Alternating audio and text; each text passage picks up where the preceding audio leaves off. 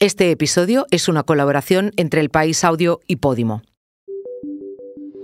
¿Me oyes bien, José Ignacio? Pero yo no me llamo José Ignacio. ¿Tú no eres José Ignacio Fernández? No. Eh, bueno, pues eh, en fin, todos los datos que tenemos aquí nos dicen que eres José Ignacio Fernández. Women's Ballon d'Or 2023 goes to Aitana Bonmati. Seguimos avanzando rumbo a la investidura de Pedro Sánchez y rumbo a una legislatura estable de progresos, de avances y de convivencia. El país ha localizado esta semana en Buenos Aires al pistolero José Ignacio Fernández Guaza, autor de la muerte de un estudiante en 1977 que marcó la transición española.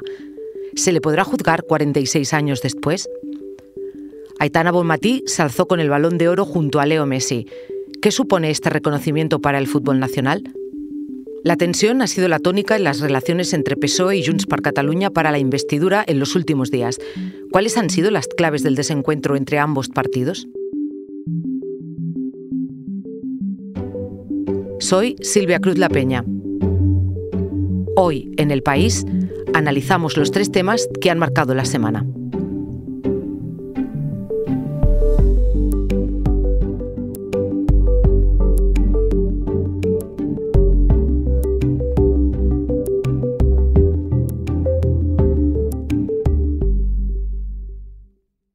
José Ignacio Fernández Guaza es un fugitivo que huyó de España en enero de 1977 después de perpetrar. Habla mi compañero Joaquín Gil, redactor de la sección de investigación en el país.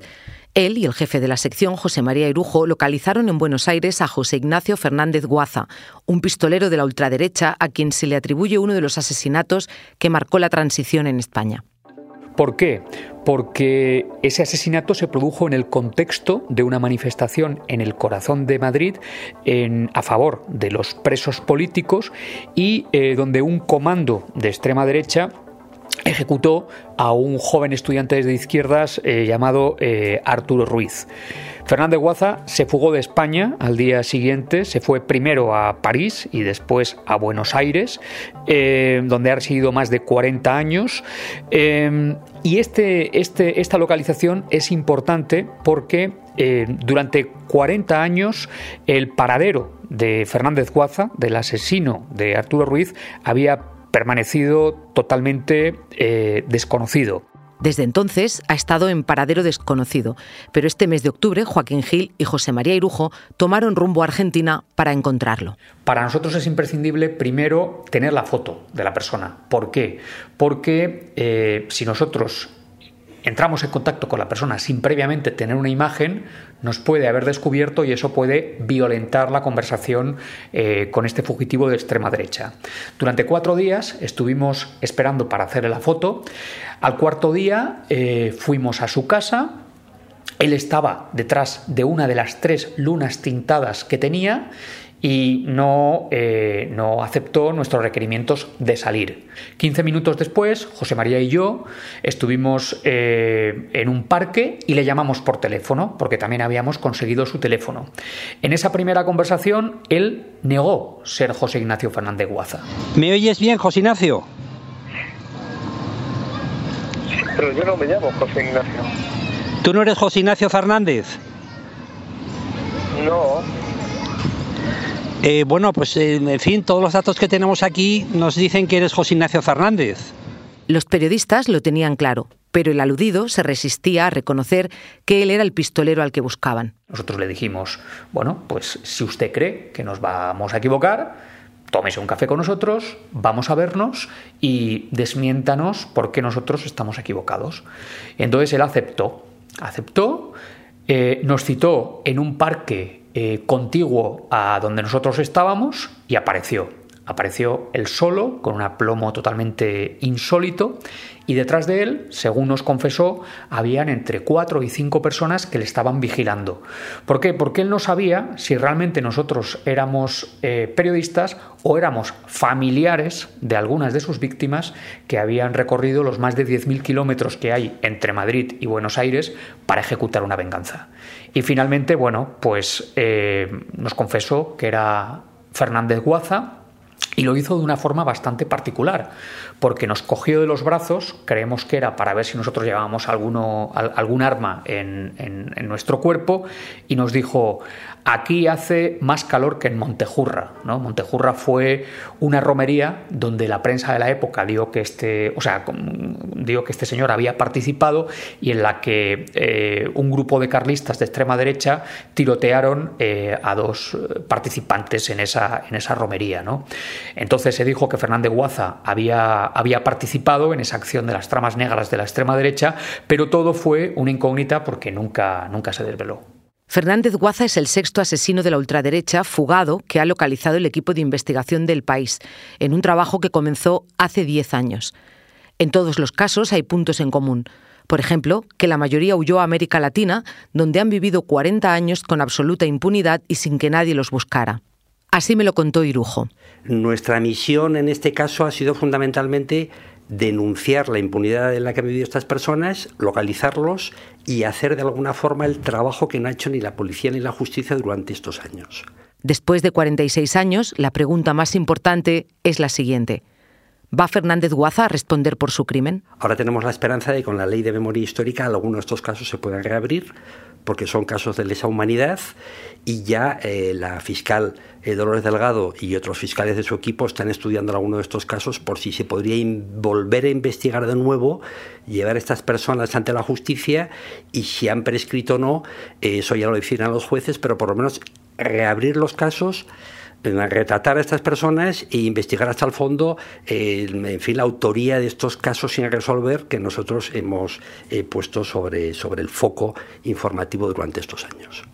Un momento, ahora volvemos, pero antes te contamos una cosa. Hoy en el país te recomendamos Special People Club, el podcast de Este Quesada con unos invitados muy especiales, los Javis. Lo fuerte es que nuestra mente, para no aceptar la cosa más dolorosa, que es aceptar que tus padres que son las personas que más te tienen que cuidar y querer, te están haciendo daño, acepta cualquier otra cosa. Los niños no están preparados para aceptar que sus padres les están haciendo daño. Special People Club es un podcast exclusivo de Podimo. Porque escuchas mientras te informas con las mejores historias, te regalamos 30 días gratis de suscripción a Podimo, la app de podcast y audiolibros. Date de alta en podimo.es barra hoy en el país. Después, solo 4,99 euros al mes. Estar aquí a en la mayor gala del fútbol mundial. Es un sueño para mí.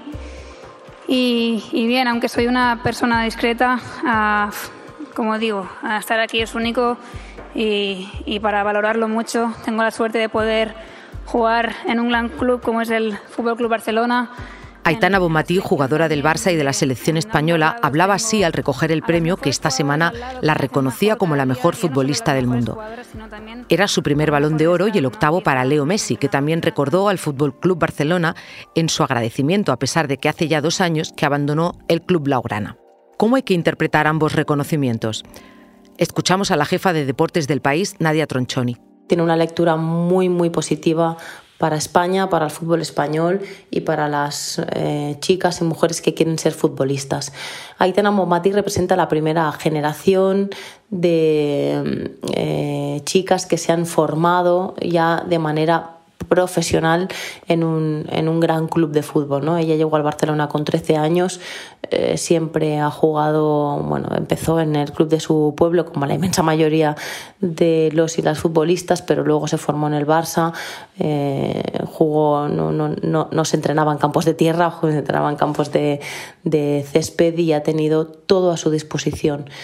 Eh, seguro que en 3, 4 o 5 años despunta una futbolista que se haya formado desde muy pequeñita, desde edad benjamina, en, en, un club de fútbol. Y esa creo que es la lectura positiva. Todo lo que están consiguiendo estas jugadoras, todo lo que están exigiendo, demandando, todo lo que están poniendo sobre la mesa, tendrá su, su repercusión y se irá y, y, veremos cómo se le va dando forma en los próximos años. Y esa creo que es la lectura más positiva de este balón de oro para, para el fútbol español. ¿Quién gana más con estos premios? La gala del Balón de Oro encumbró, probablemente sin pretenderlo, al Fútbol Club Barcelona y a la Masía, ¿no? a esa escuela de futbolistas que lleva tantos y tantos años eh, generando éxito de futbolistas chicos, pero es que esta vez el foco se puso también en el, especialmente en el femenino, eh, para lo que a nosotros como españoles corresponde, porque el Fútbol Club Barcelona femenino ganó el premio al mejor equipo y Aitana Bonmatí es la nueva Balón de Oro.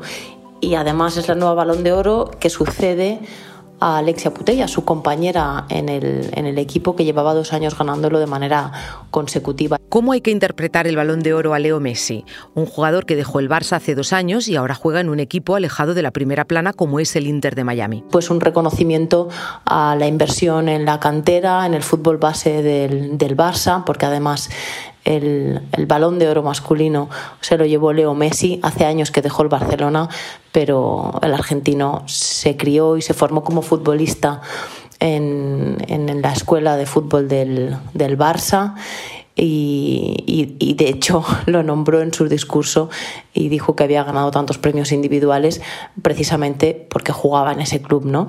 Ahora está mucho más lejos, está en Estados Unidos y, ganó el premio por lo que hizo con su selección, pero toda la formación de ese jugador tiene que ver con el Barcelona. Y todo lo que es, eh, casi todo lo que es Aitana Bombati también tiene que ver con el Barcelona, con la proyección que ha tenido ese equipo en el último año, porque lo ha ganado todo, o prácticamente todo. Lo único que se le escapó fue la Copa del Rey, pero ganó la Liga, la Champions, la Supercopa y ella con la selección española ganó también el Mundial de Fútbol. ¿En qué beneficia al Barça tener otra jugadora considerada la mejor del mundo después de Alexia Putellas? Si lo miramos con una óptica eh, más local, eh, creo que este balón de oro tiene repercusiones en dos, en dos planos. ¿no? Para el Fútbol Club Barcelona, Em, además de ese reconocimiento y de ese éxito, tiene el, rebote de que la que hasta ahora había sido la mejor jugadora del mundo, Alexia Putellas, que viene de salir de una lesión, que hizo un mundial bastante discreto porque no estaba fina todavía eh, físicamente, va a tener ahora más motivación que nunca para intentar recuperar el balón de oro. ¿no?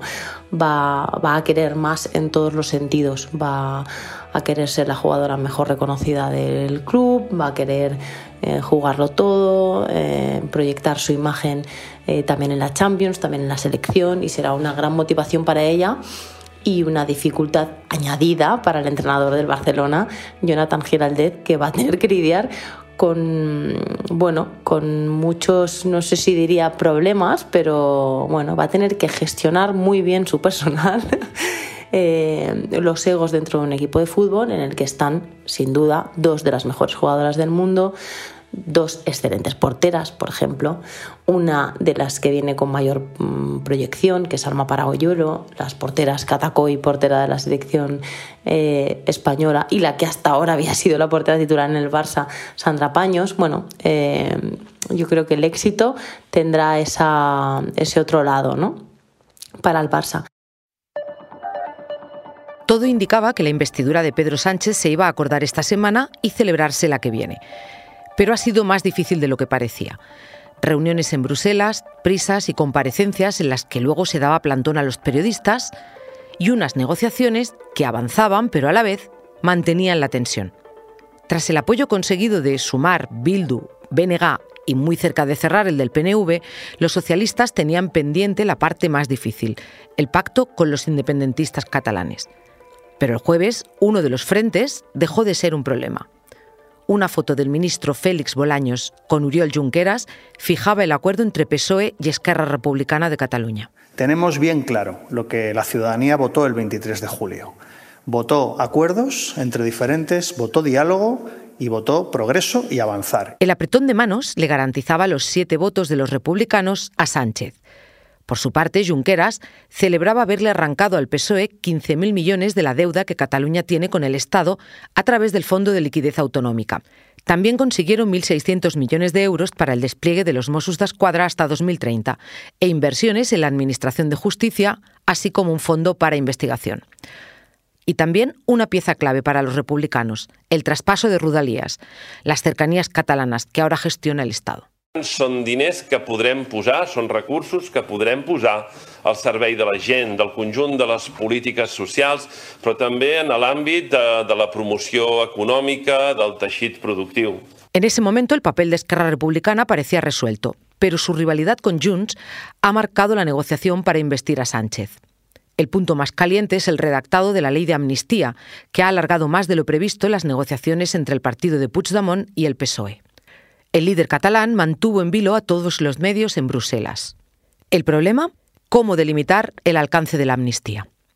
Camilo Vaquero, compañero de la redacción de Cataluña, me explicó cuál es el escollo que ha retrasado el acuerdo entre Junts y PSOE. El problema es que en la amnistía tiene que estar muy bien delimitado la conexión entre la causa, el delito y la, motivación política que, habría detrás y no se puede hacer caso por caso.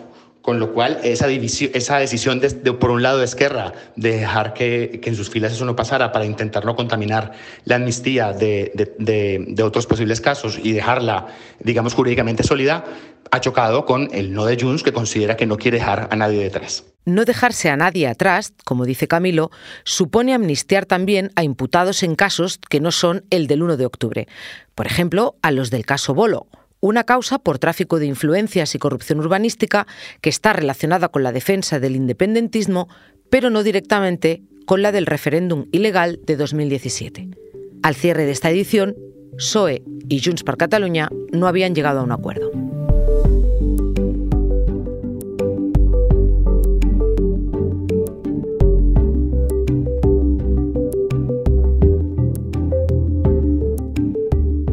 Este episodio lo han realizado Belén Remacha y José Juan Morales. El diseño de sonidos de Camilo Iriarte. La edición de Ana Rivera. Yo soy Silvia Cruz La Peña y he dirigido este episodio de Hoy en el País, edición fin de semana. Mañana volvemos con más historias. Gracias por escuchar.